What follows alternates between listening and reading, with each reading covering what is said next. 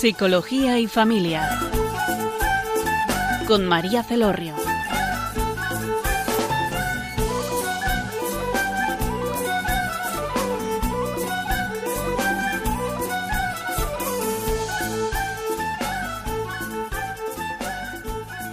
Hola, buenas tardes, queridos oyentes. Les habla María desde Funes, Navarra. Y en la tarde de hoy tenemos como invitada a Pilar Gómez Ulla. Hola, buenas tardes, Pilar. Hola, buenas tardes a todos. Muchas gracias por estar con nosotros y por compartir bueno, tu experiencia y todo lo que nos vas a contar. Os presento a, Pilar. Pilar es, psicóloga, es terapeuta familiar. Podéis encontrar información de ella en, la página web www.familiae.es, que ya repetiremos al final del programa. Y bueno, y también, aparte de, esta labor, es, es, madre de familia numerosa. Ella nos va a contar un poco su experiencia y es eh, una de las fundadoras de la red Hueco de mi Vientre. ¿Qué nos gustaría que nos contaras qué es eso de Hueco de mi Vientre para las personas que nos conozcan?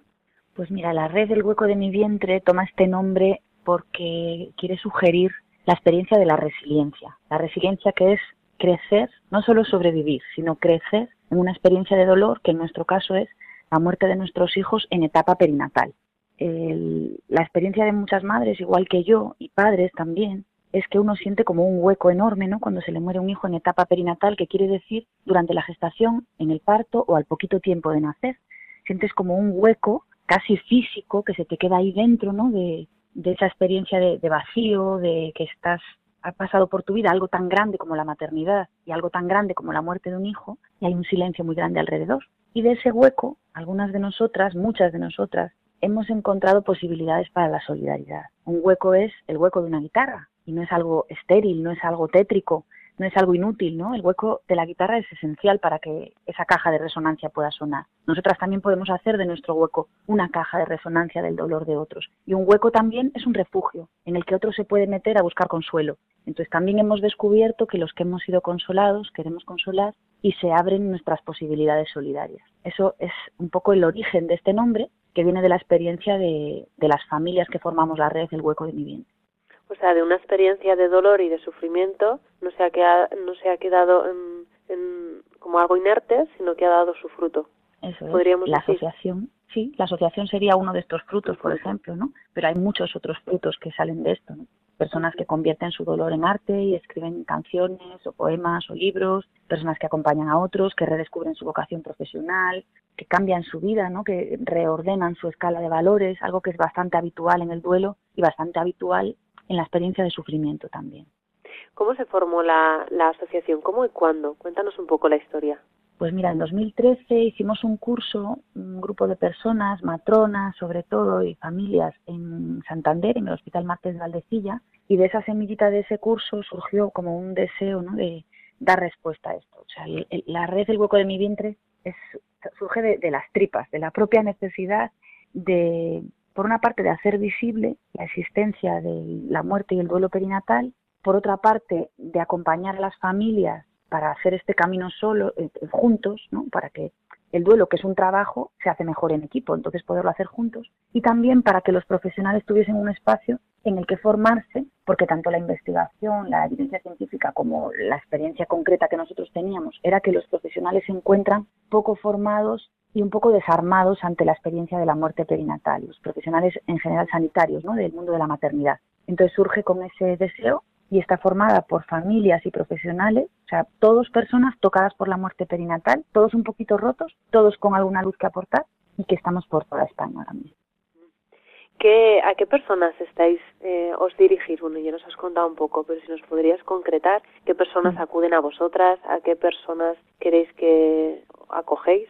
Pues mira, desde que abrimos nuestra puerta, que de alguna manera fue ir empezando, ¿no? Pues una página web, unos trípticos que repartíamos en el mundo sanitario y luego el boca a boca, pues van, han ido llegando a nosotros familias que han vivido muerte perinatal, madres, padres, abuelos, padrinos, hermanos, tíos y profesionales también. Desde el principio nos empezaron a llamar de hospitales, colegios de enfermería, asociaciones de matronas, universidades, porque nuestra mm, labor formativa también ha estado muy presente desde el principio, ¿no? Entonces, mm, la muerte de bebés en etapa perinatal es cualquier muerte, sea, desde un aborto de primer trimestre espontáneo hasta un aborto provocado, una interrupción del embarazo, por un diagnóstico de una malformación, de una enfermedad, sin ningún diagnóstico, una muerte neonatal en una UCI, un bebé que se muere a término por razones que no conocemos, una muerte intraparto. Todos, todas estas personas acuden a nosotros. Y cuando una persona acude eh, a vosotros, ¿qué trabajo hacéis con ellas? ¿Qué acompañamiento? ¿Cómo es? Pues mira, eh, la red no ofrece servicios profesionales. Es una red de solidaridad formada por personas que no cobran por hacer este, esta tarea, ¿no? ¿no? que es como una red de amistad solidaria entre personas que compartimos una realidad y queremos darle una respuesta. Entonces lo que hacemos es acompañarnos como cada uno quiera y necesite y dependiendo de la ciudad en la que estamos también de las posibilidades que tienen las personas de la red. ¿no? Hay normalmente la posibilidad del acompañamiento que llamamos persona a persona o familia a familia. Una pareja o una persona que acaba de tener esta pérdida pues queda con otra que tiene ya esta experiencia, que ha pasado más tiempo, que se encuentra en otro momento y se toman un café y hablan de lo que han vivido y de alguna manera pues se ofrece esa amistad. También hay grupos de apoyo que se reúnen, normalmente grupos abiertos, que se reúnen cada X tiempo, por ejemplo cada mes, aquí en Madrid lo tenemos cada mes, y en Navarra, en Pamplona también tienen un grupo abierto, que la gente puede ir, se inscriben y, van al, al grupo. Las personas se enteran, o sea, primero se ponen en contacto con vosotras y luego vosotras les ofrecéis ¿no? las posibilidades que existen según en la ciudad en la que se encuentran. Eso es. ¿Y qué frutos habéis visto de, de este trabajo desde que abristeis la red? Pues te comentaba antes, ¿no? La, la experiencia hermosísima de que uno encuentra belleza en medio del dolor. Ese es un fruto que a veces es inesperado, casi siempre es inesperado para el que sufre, pero se lo encuentra, ¿no? Esta misma semana me decía una madre, parecerá que estoy loca, pero qué hermosa es la primavera, nunca había vivido la primavera, ¿no? Cuando uno tiene una conciencia profunda de la posibilidad de la muerte, la vida mm, brilla más y cada pequeña cosa se valora de otra manera, ¿no?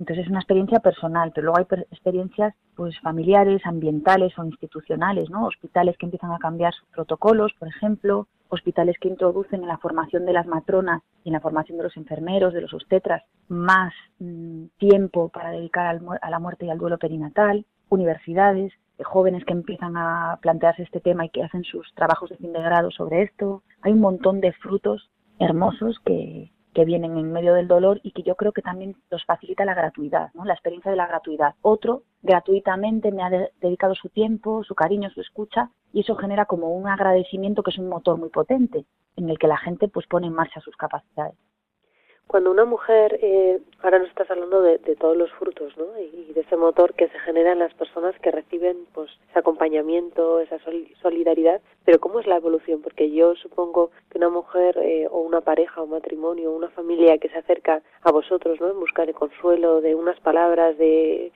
también va con su rabia, con su ira, con su dolor. ¿Cómo es su proceso hasta que llega a poder agradecer o a poder eh, dar un fruto?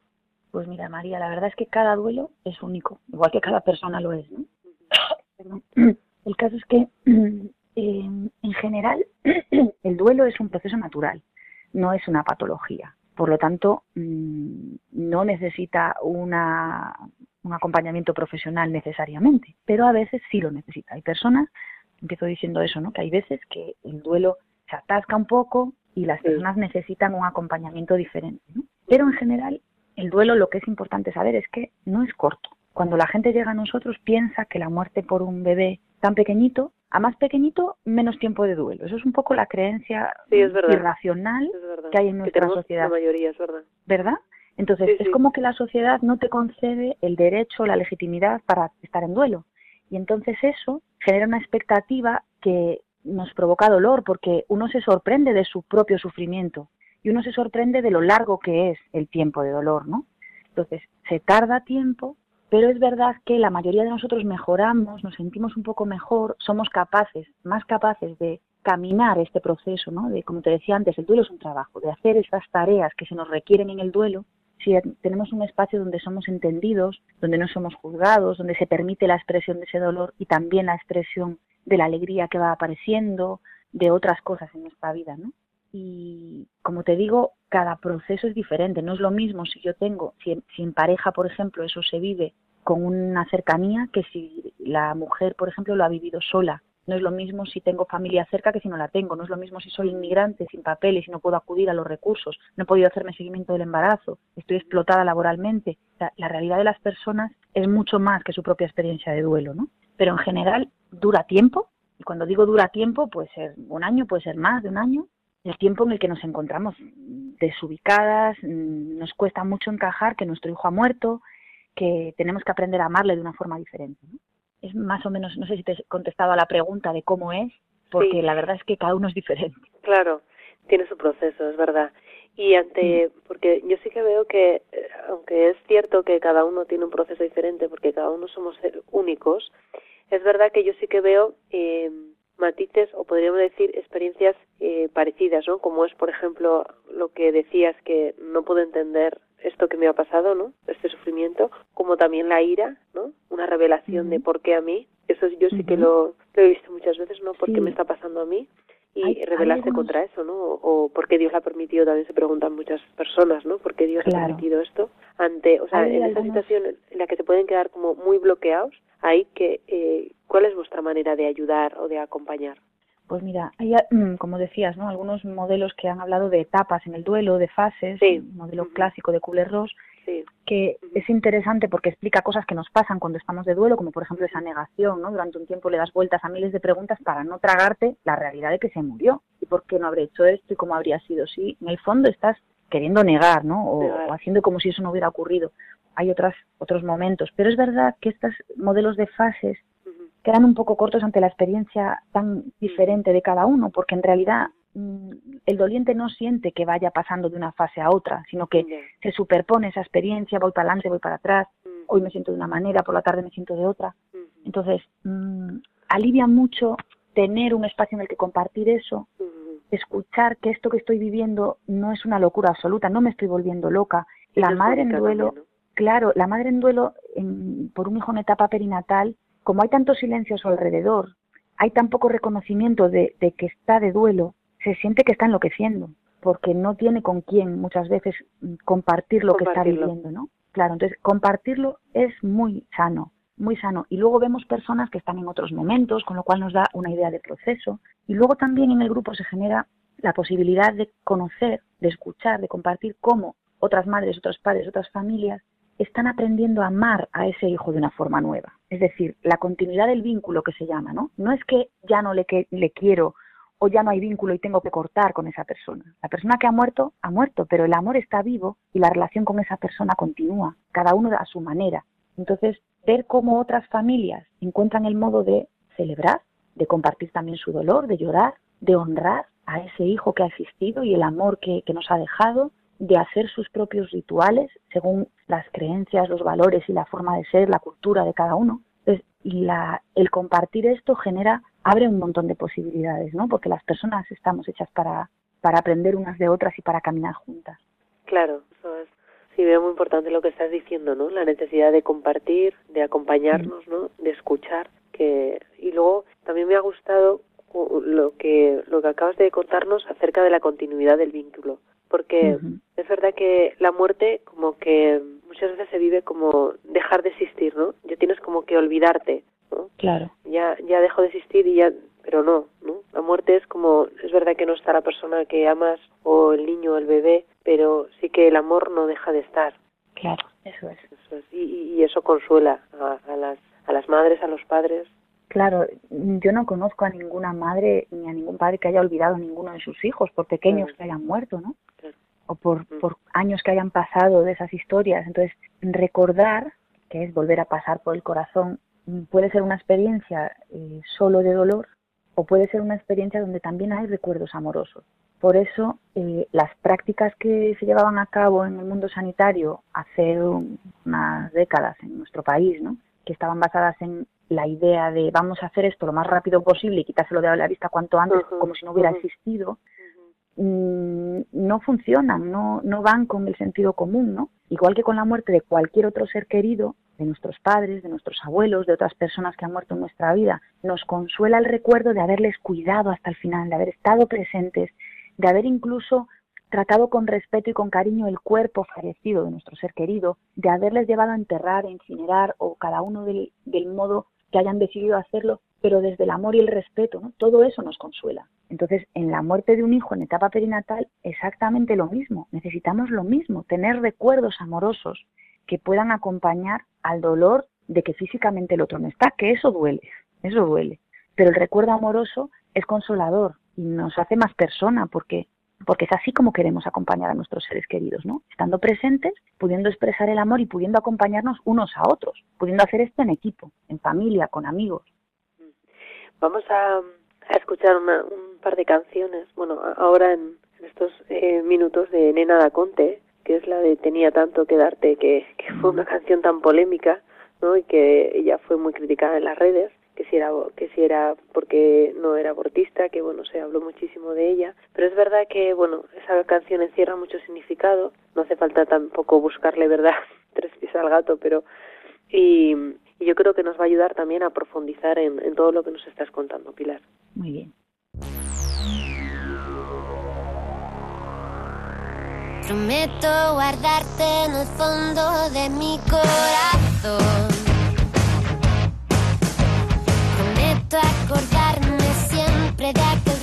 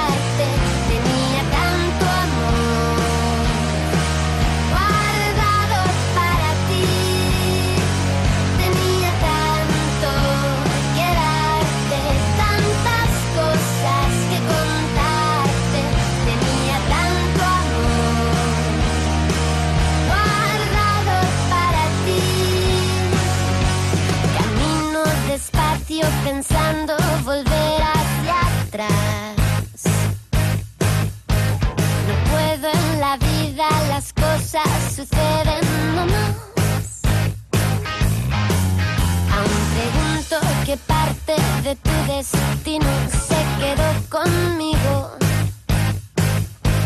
Pregunto qué parte se quedó por el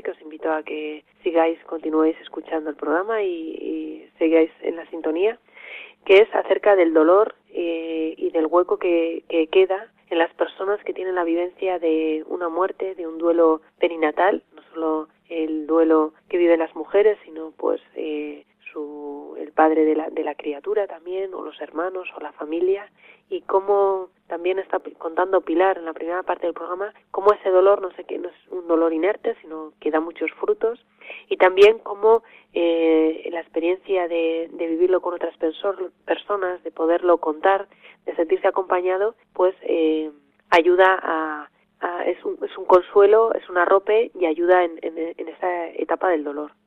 Yo te quería hacer ahora otra pregunta, ¿no? Porque estamos hablando de personas, pues, que se han visto como eh, sorprendidas, ¿no? Es decir, algo que no esperaban, ¿no? Que también eso es un duelo, yo también eso lo vivo como un duelo, ¿no? Un proyecto de vida, ¿no? Un proyecto porque, pues, cuando eh, concibes un hijo, eh, por las mujeres, pues, tenemos en la mente, pues, que todo vaya bien, que el niño sea sano, ¿no? Que nazca a término, pues, todo, eh, como nos proyectamos.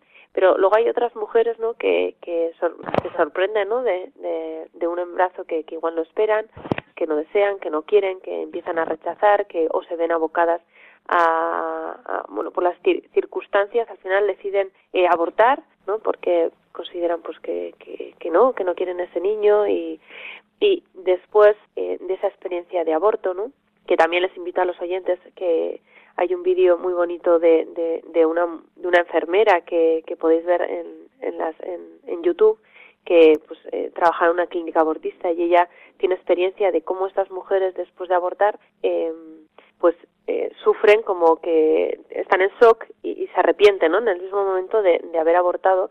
Ese cuando deciden eh, no tener a su hijo y luego se dan cuenta de que lo hubiesen querido tener pero pues han decidido eso el, el dolor es diferente o, o cómo, cómo es cómo es quiero decir cómo a estas mujeres les acompaña porque supongo que también estarán muy enganchadas con la culpa con podía haberlo hecho de otra manera o podía tener a mi hijo ahora y no no que ha sido como más por mí no porque ha muerto por circunstancias naturales o porque pues es diferente mira, el proceso decía, Pilar como te decía antes cada proceso es diferente uh -huh. incluso entre cada persona no uh -huh. nosotros hemos acompañado desde el principio, desde que abrimos nuestras puertas de la red, ha llegado madres en estas circunstancias, mujeres en estas circunstancias y parejas. El caso es que dentro de las mujeres que han tenido una interrupción voluntaria de embarazo, un aborto, hay quien se arrepiente, hay quien no se arrepiente, quien siente que volvería a tomar la misma decisión, pero igualmente puede haber un duelo, igualmente puede haber dolor y hay dolor por la muerte del hijo.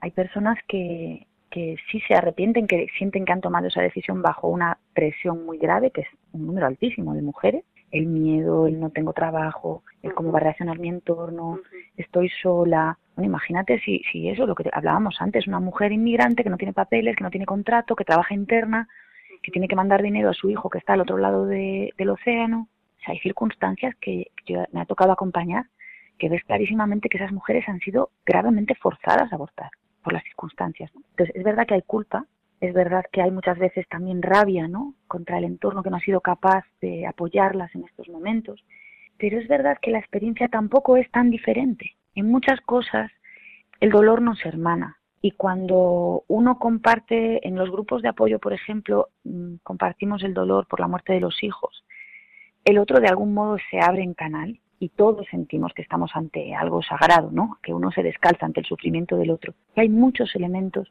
que son comunes en esa experiencia. También hay culpa en la madre que tiene una pérdida espontánea. ¿Por qué pasó esto? ¿Por qué mi cuerpo ha fallado? ¿Por qué mi cuerpo ha echado fuera a mi hijo antes de tiempo? Ah, ¿Será que me he comido una manzana sin pelar? ¿Será que he hecho demasiados esfuerzos? No quiero igualarlo todo, ¿eh? Son experiencias diferentes y requieren quizá mmm, algunas cosas diferentes, ¿no? Pero tampoco es tan diferente nuestro dolor de madres en duelo que el dolor de nuestros semejantes que hay alrededor. Una de las tentaciones que tenemos cuando sufrimos es pensar que nuestro dolor es único y que nadie nos puede entender. Y con el tiempo y con la madurez uno se va dando cuenta de que mi dolor a veces puede ser ignorado por otros, pero yo he ignorado muchas veces el dolor de otro, porque es un dolor que no me queda cerca, porque yo no he vivido el paro de larga duración, o porque no he vivido la inmigración forzosa, o porque no he vivido eh, el estar en una infravivienda o el miedo a que me echen de mi casa. ¿no? Entonces, aunque es verdad que cada proceso es diferente y que quizá en estos casos que, que planteas, ¿no? si, si hay un arrepentimiento, hay una necesidad de perdón, ¿quién no tiene necesidad de perdón en la experiencia de la maternidad? ¿Quién no? ¿Quién no ha metido la pata? Y a veces gravemente. Entonces, realmente, como nosotros no somos un servicio profesional que vayamos a hacer terapia con la gente, lo que somos es un espacio de encuentro, lo que nos encontramos es pues este hermanamiento en el sufrimiento, ¿no?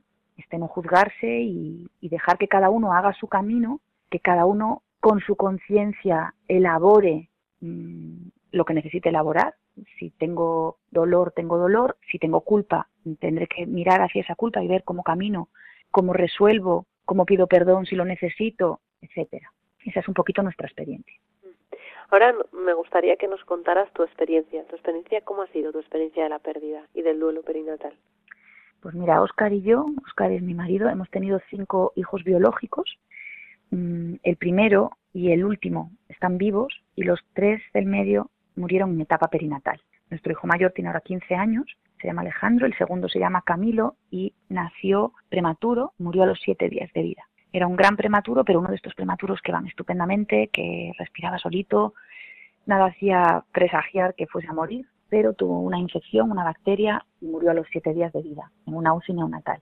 Nuestra tercera hija, María, fue todavía más prematura y murió en nuestros brazos a los pocos minutos de nacer, a los 15-20 minutos de nacer. Después tuvimos otro bebé que murió en mi útero en el primer trimestre de gestación. No sabemos si era niño o niña, así que le llamamos el bebé. Y después vino Juan, que es el pequeño, tiene ahora siete años. Digo que hemos tenido cinco hijos biológicos porque luego la vida te, permite, te trae, te regala otras experiencias de maternidad no biológicas, pues que son igualmente muy hermosas y también llenas de, alegrías y de dolores también, ¿no? Entonces, nuestra experiencia fue que tuvimos mucho dolor, mucha oscuridad, mm, eh, lo pasamos muy mal y a la vez desde el principio fuimos conscientes de que había como un, una ausencia de recursos, de cuidados, de saber hacer las cosas adecuadamente en el entorno sanitario. Mi marido es farmacéutico, yo soy psicóloga, teníamos una muy buena amiga que es matrona y que estaba viviendo la experiencia desde el otro lado y eso fue un poco el germen de, de la red, el hueco de mi vientre. Nosotros, para nosotros fue esencial contar con amigos, con la familia, o sea, que la familia nombrase a nuestros hijos, que les diese un espacio, me refiero a la familia extensa, me refiero a los abuelos, a los tíos, a los primos, que a cada uno a su manera y poco a poco, porque no es fácil, estamos acostumbrados al silencio, pero que poco a poco pudiesen hacerle un hueco, pues que pudiese haber un ritual de despedida, que pudiese haber funeral, que pudiese haber entierro. Otros padres y madres dejaron los cuerpos de sus hijos en el hospital porque estaban en estado de shock, porque nadie les dio la opción o por lo que sea, y ni siquiera tienen ese momento en el que la familia pueda reunirse, ¿no? A, llevar unas flores, a llorar juntos. Nosotros sí tuvimos esto y nosotros creemos que de alguna manera también nos ha ayudado el tener objetivos, tareas que dan sentido a la vida. Y una de ellas era qué podemos hacer nosotros por otras personas que vivan esto. Nos apoyamos en, eso, en el ideal, en el sentido de la vida, en los amigos, y el proceso nos ha ayudado a crecer sin duda. A mí como madre y como mujer, a mi marido, a nuestros hijos también. Y hemos cambiado mucho, la verdad.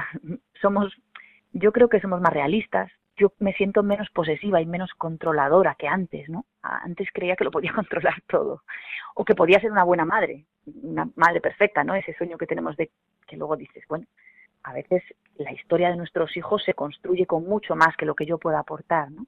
Valoro más las cosas pequeñas, soy más consciente de la fragilidad, ¿no? De que de mi propia fragilidad, de cuánto necesito a los demás y de la fragilidad de los demás.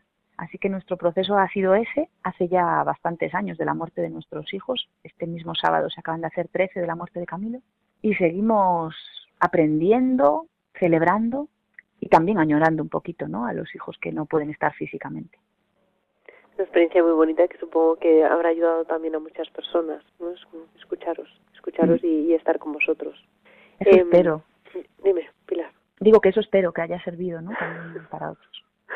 Claro que sí. ¿Qué podrías eh, decirle a una persona que está en el, en el proceso de duelo, pero pues no se atreve a pedir el paso de dar ayuda, de pues, pues eso, de compartirlo como vosotros pues hicisteis con vuestra familia, con amigos, con acercarse por ejemplo a vuestra asociación o a alguna otra asociación que les puede ayudar o, o a la iglesia en el caso de que tengan fe o, quieran buscar consuelo? ¿Qué le podrías decir o alguien que te pueda estar escuchando ¿no? estos momentos y y se cuestione, voy, no voy, llamo, no llamo. Pues lo primero que le diría es que siento mucho la muerte de su hijo, que, entiendo que tiene que estar sufriendo mucho y que compartir con otros le va a hacer bien, a la manera que esa persona decida. Puede escribir a través de Internet, puede llamar y luego puede ver qué le viene mejor, ¿no? Si hablar con una sola persona y tomarse un café, si asistir a un grupo, si pedir algo para leer, que a nadie de nosotros nos ha hecho mal, sino al contrario, y que no, hay, no tiene que dar ningún paso que no quiera dar, pero que las personas estamos hechas para vivir nuestras experiencias con otros, ¿no? en comunidad, y que seguramente su experiencia también puede acabar siendo luz para otros. Eso es verdad. Vamos a escuchar otra canción, Pilar, de, Nena da Conte, que es eh, en qué estrella estarás, que yo creo que también eh, puede ayudar ¿no? en, en, este tema que estamos abordando, porque cuando hay una pérdida y una muerte, ¿no? sobre todo de un niño, pues eh, como que parece que miran al, al, cielo ¿no? y pensar que, que está en una estrella que nos está mirando, pues eh, también consuela y da esperanza ¿no? de, de lo que hablabas también antes de del vínculo que continúa, ¿no? que no se pierde con la muerte, que no se extingue, sino que mi amor continúa y puede estar en una estrella y, nos puede ayudar.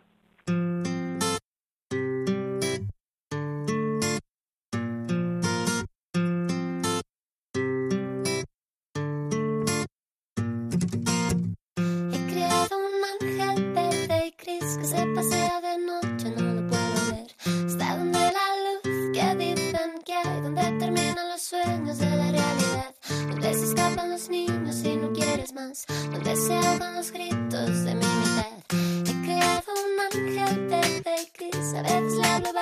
bajito por si está, le busco por la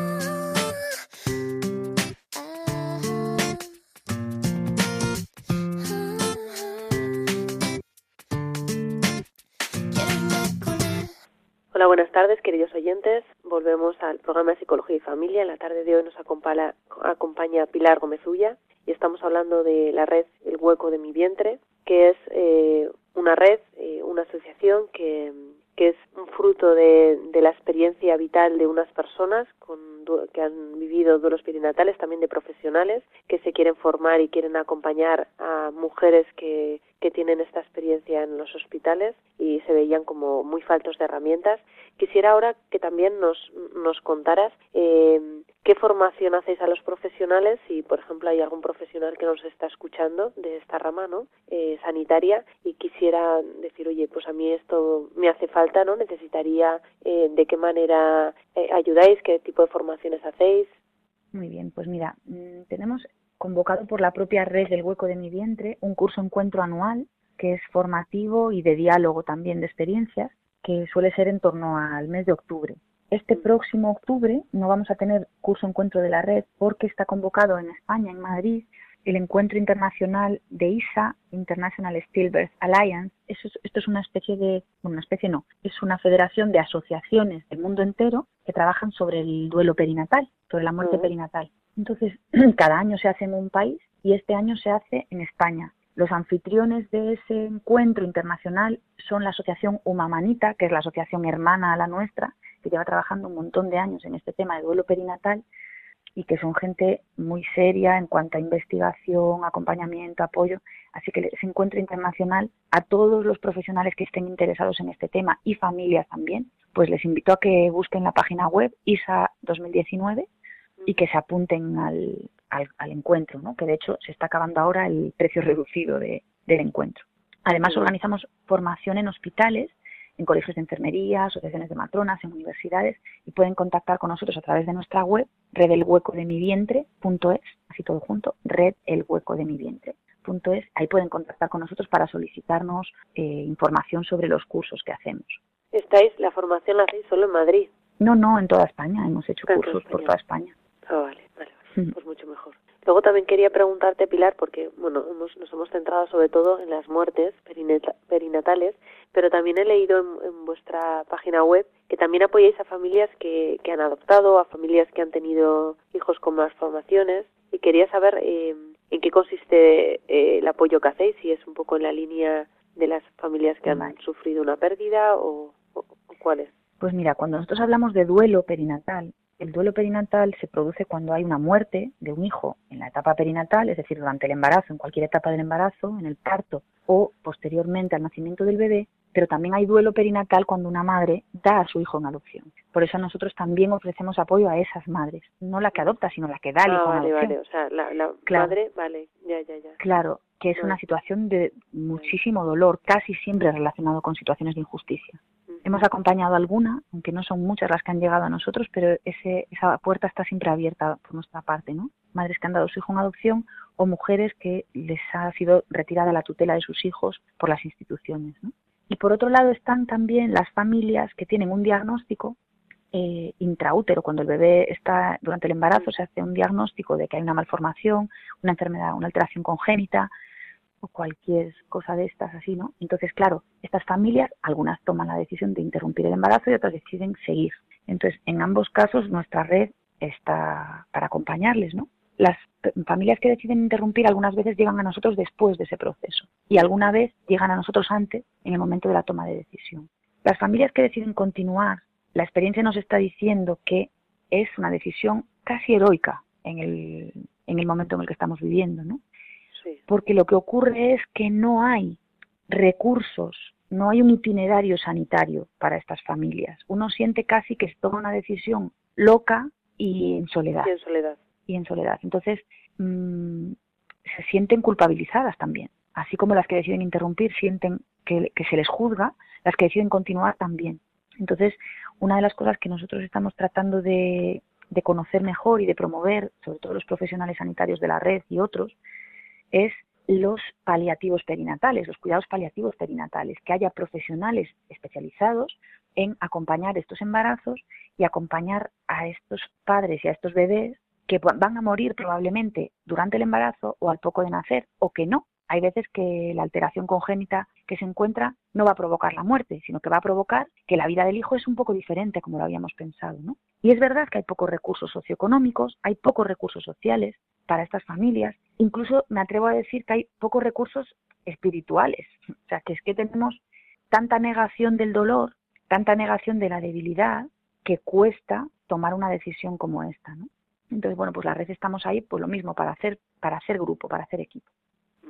Yo, eh, en colación un poco a lo que nos estás contando, yo tuve una experiencia, nosotros hemos tenido una experiencia no de ese tipo, pero sí que mm, yo lo viví como un duelo, porque nuestro tercer hijo, eh, al momento de nacer, no, no fue diagnosticado durante el embarazo, así que el momento de nacer, pues eh, nació con un lipoma, mielingocele, principio no sabíamos muy bien eh, qué era, era un tumor, un tumor benigno, pero estaba relacionado con que tenía espina bífida, nació con espina bífida, es decir, no se le formó bien la espina y entonces debido a eso, pues se le formó un lipoma. Y entonces es verdad que el diagnóstico, ¿no? porque yo lo viví como un duelo porque eh, como, como el, el, la idea de que mi hijo iba a nacer sano, ¿no? Que, que no tiene por qué ser así, pero es verdad que y sí que lo viví como un duelo, ¿no? Que, que mi hijo fuese enfermo y, y, la y la operación y todo lo que vino después, ¿no? Pues sí que mm, sí que lo vivimos como un duelo. Sí que es cierto también que mm, que, bueno, pues por circunstancias, ¿no? nosotros, el, el, cirujano que nos atendió, el neurólogo, el neurocirujano, es verdad que fue eh, pues muy, muy eh, franco a la hora de darnos el diagnóstico, pero sí que mm, eso nos ayudó, ¿no? Como para, nos empezó a contar, recuerdo, en, en la sesión clínica cuando nos dijo el diagnóstico, ¿no? Ya le habían hecho todas las pruebas y entonces la operación pues tenía mucho riesgo porque eh, a la hora de separarle el tumor de, de los nervios de la, de la médula, pues podían eh, afectarle a todo, ¿no? A la movilidad, a, a pues, control de esfínteres, a todo, porque podían cortarle un nervio, ¿no? En vez de separarle, o sea, en vez de quitarle el, el, tumor.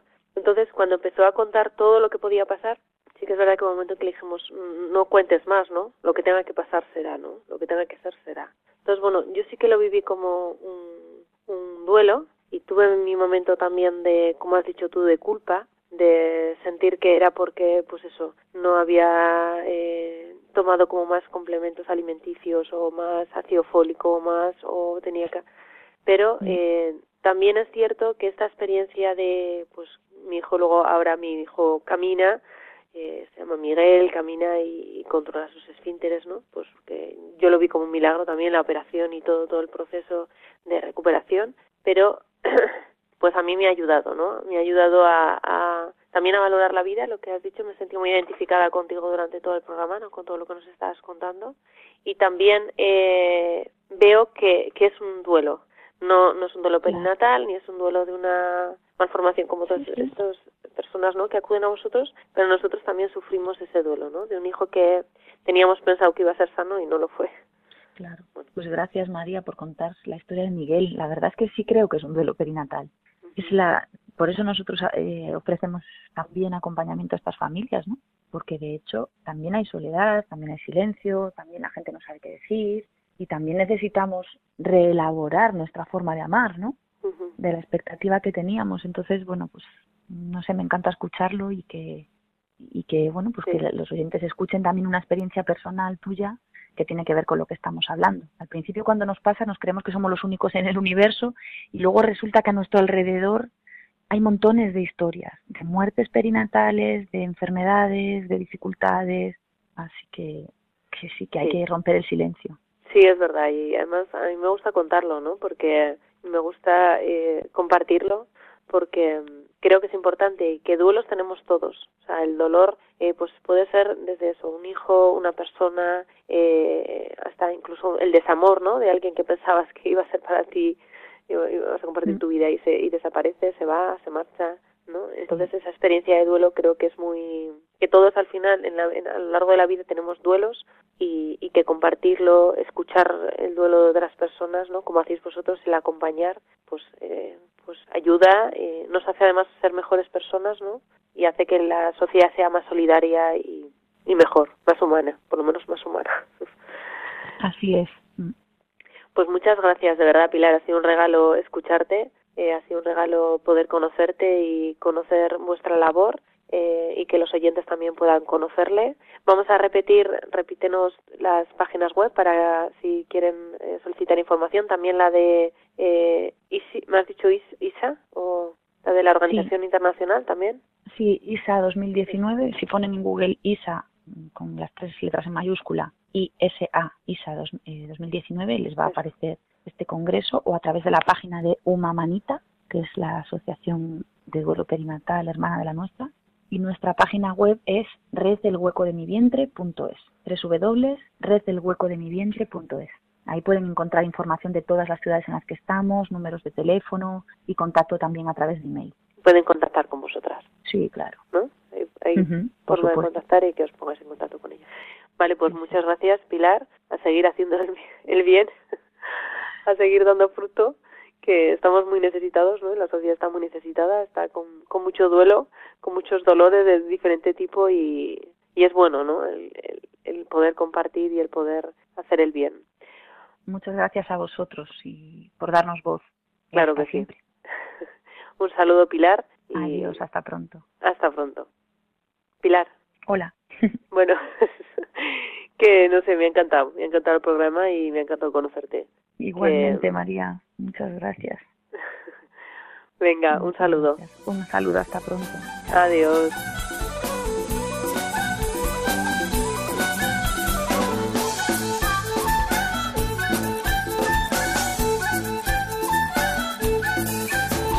Psicología y familia con María Celorrio.